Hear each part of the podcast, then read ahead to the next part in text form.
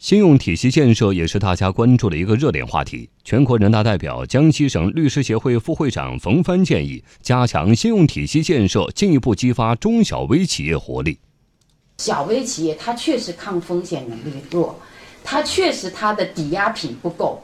他甚至确实在这个呃一些法律意识的认知上头，可能跟国有企业还是有差距的。真正的以后要长久的激发小微企业活力的话，还是要在信用体系的建设上要下大力气。